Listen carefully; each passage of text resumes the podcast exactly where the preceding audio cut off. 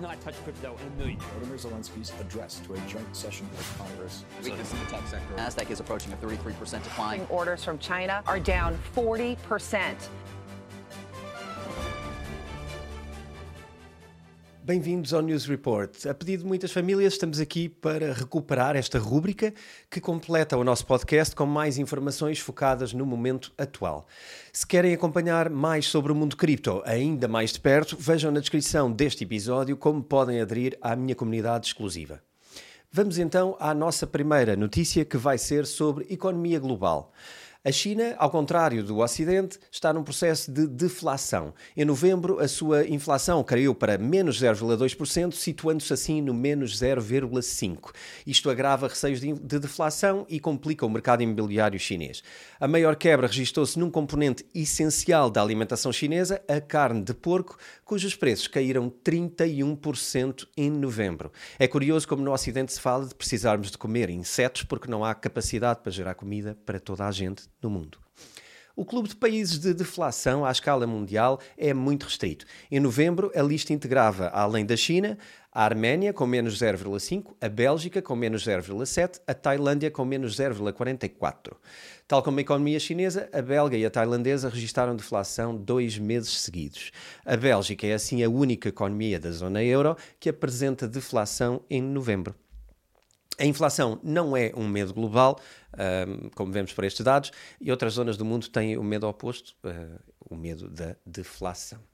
Fragmentação na geopolítica. Nós já partilhámos no Bitcoin Talks, uh, no nosso episódio Mega Tendências, que a geopolítica está a mudar de direção.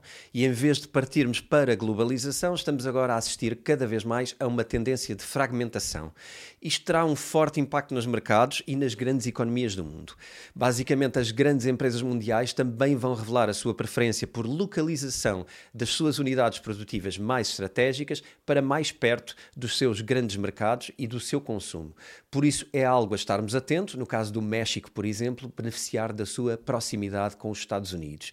Acredito e antevejo aqui algum desenvolvimento significativo, quanto mais não seja esta oportunidade existe no México, vamos ver como é que ela é aproveitada nos próximos meses. A descida da taxa de juro é também um tema do momento. Já se prevê que, alguns durante o decurso deste ano, podemos ter uma descida nas taxas de juro. A inflação aparentemente está a ser considerada sob controle e isto vai originar uh, um recuo nas taxas de juro. Prevê-se para alguma coisa perto de 2,5%. Mexer na taxa de juros na Europa ainda é um tema tabu e falar sobre ele também é um tema tabu, até porque, se falarmos antes do tempo, provavelmente as coisas depois não acontecem da forma como prevíamos. Portanto, apesar deste silêncio, eu prevejo que talvez no primeiro semestre possa haver mexida nas taxas de juros. Nos Estados Unidos, provavelmente isto vai acontecer antes e a descida das taxas de juros acontecerá sempre antes da descida de uma taxa de juros no mercado europeu. ETFs de Ethereum, este é o tema do momento. Depois de vermos a aprovação dos ETFs na área de Bitcoin, prevemos que esta aprovação agora circule para Ethereum. No entanto, este processo pode ser muito mais complexo do que se pensava, até porque não nos podemos esquecer que uh, o Ethereum é Proof of Stake, enquanto o Bitcoin é Proof of Work. E, portanto, sendo Proof of Stake, pode ser considerado um security, ao contrário de Bitcoin. Acredito que, enquanto o Gensler estiver à frente do SEC, podemos ver que isto, se calhar, não vai passar do que se costuma dizer, da cepa torta. Grande notícia é a Circle poder querer ser cotada em bolsa. A Circle, a Circle está a fazer um, um, percurso para haver uma aprovação na sua IPO. A Circle é a empresa por trás da USDC, uma stablecoin, e não é uma stablecoin qualquer, é a segunda maior do mundo, logo a seguir ao Tether. Se passar nestes processos todos com sucesso, podemos vir a ver a, a Circle cotada em bolsa. Talvez seja bom manter debaixo de olho esta situação. JP Morgan antecipa 36 bilhões para ETFs. A JP Morgan prevê um capital significativo vindo de outros produtos cripto existentes já no mercado e que será alocado aos novos ETFs que foram criados agora este mês de janeiro. Os ETFs recém-criados poderão atrair até 36 bilhões de outros produtos cripto e um deles é a famosa Grayscale, o seu trust, que poderá ser convertido uh, em ETF. Em sentido inverso, dizem os seus analistas que Estamos céticos quanto ao otimismo partilhado por muitos participantes do mercado neste momento. de que muito capital novo entrará no espaço cripto com, uh, resultado, como resultado da aprovação destes ETFs de Bitcoin Spot. Ainda assim, a verdade é que o banco prevê uma rotação significativa destes outros produtos cripto para ETFs e, portanto, uh, mesmo que nenhum novo capital entre no mercado, estes ETFs vão atrair 36 bilhões logo à partida, que me parece bastante respeitável. A tokenização de ativos reais é a nova fronteira cripto. A tokenização de ativos reais, ou Real World Assets, representa a próxima onda de inovação na paisagem cripto. O que é que é a tokenização e por que é que ela é importante?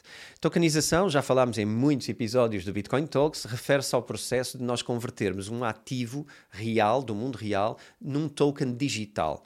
E Quase tudo pode ser tokenizado no mundo, desde ativos físicos, como imóveis, até instrumentos financeiros ou outras ações e obrigações do mercado normal de transações. A ideia por trás da tokenização é tornar estes ativos mais acessíveis, mais líquidos e negociáveis em plataformas digitais para esse mesmo efeito. A principal vantagem da tokenização é que ela permite a propriedade fracionada desses ativos e, portanto, isto será provavelmente o novo grande segmento. Novo máximo de negociação em cripto. Os volumes de negociação de cripto atingiram um novo máximo histórico nesta última semana passada. Os volumes de negociação dispararam para um valor sem precedentes no mercado de 17,5 bilhões. Este valor recorde é um salto impressionante sobre os 2 bilhões da média semanal do ano 2022. E o facto que eu quero sublinhar é crescente interesse e confiança nos investimentos da área cripto por parte dos investidores, como é óbvio. E por hoje é tudo. Mantenham-se atentos a esta nova temporada do Bitcoin Talks. Se tiverem intenção de diariamente receber uh, os nossos conteúdos e de interagirem connosco diretamente, inscrevam-se na minha comunidade exclusiva. Saibam mais sobre tudo isto no link que eu deixo na descrição deste episódio. Obrigado pela vossa presença e até à próxima.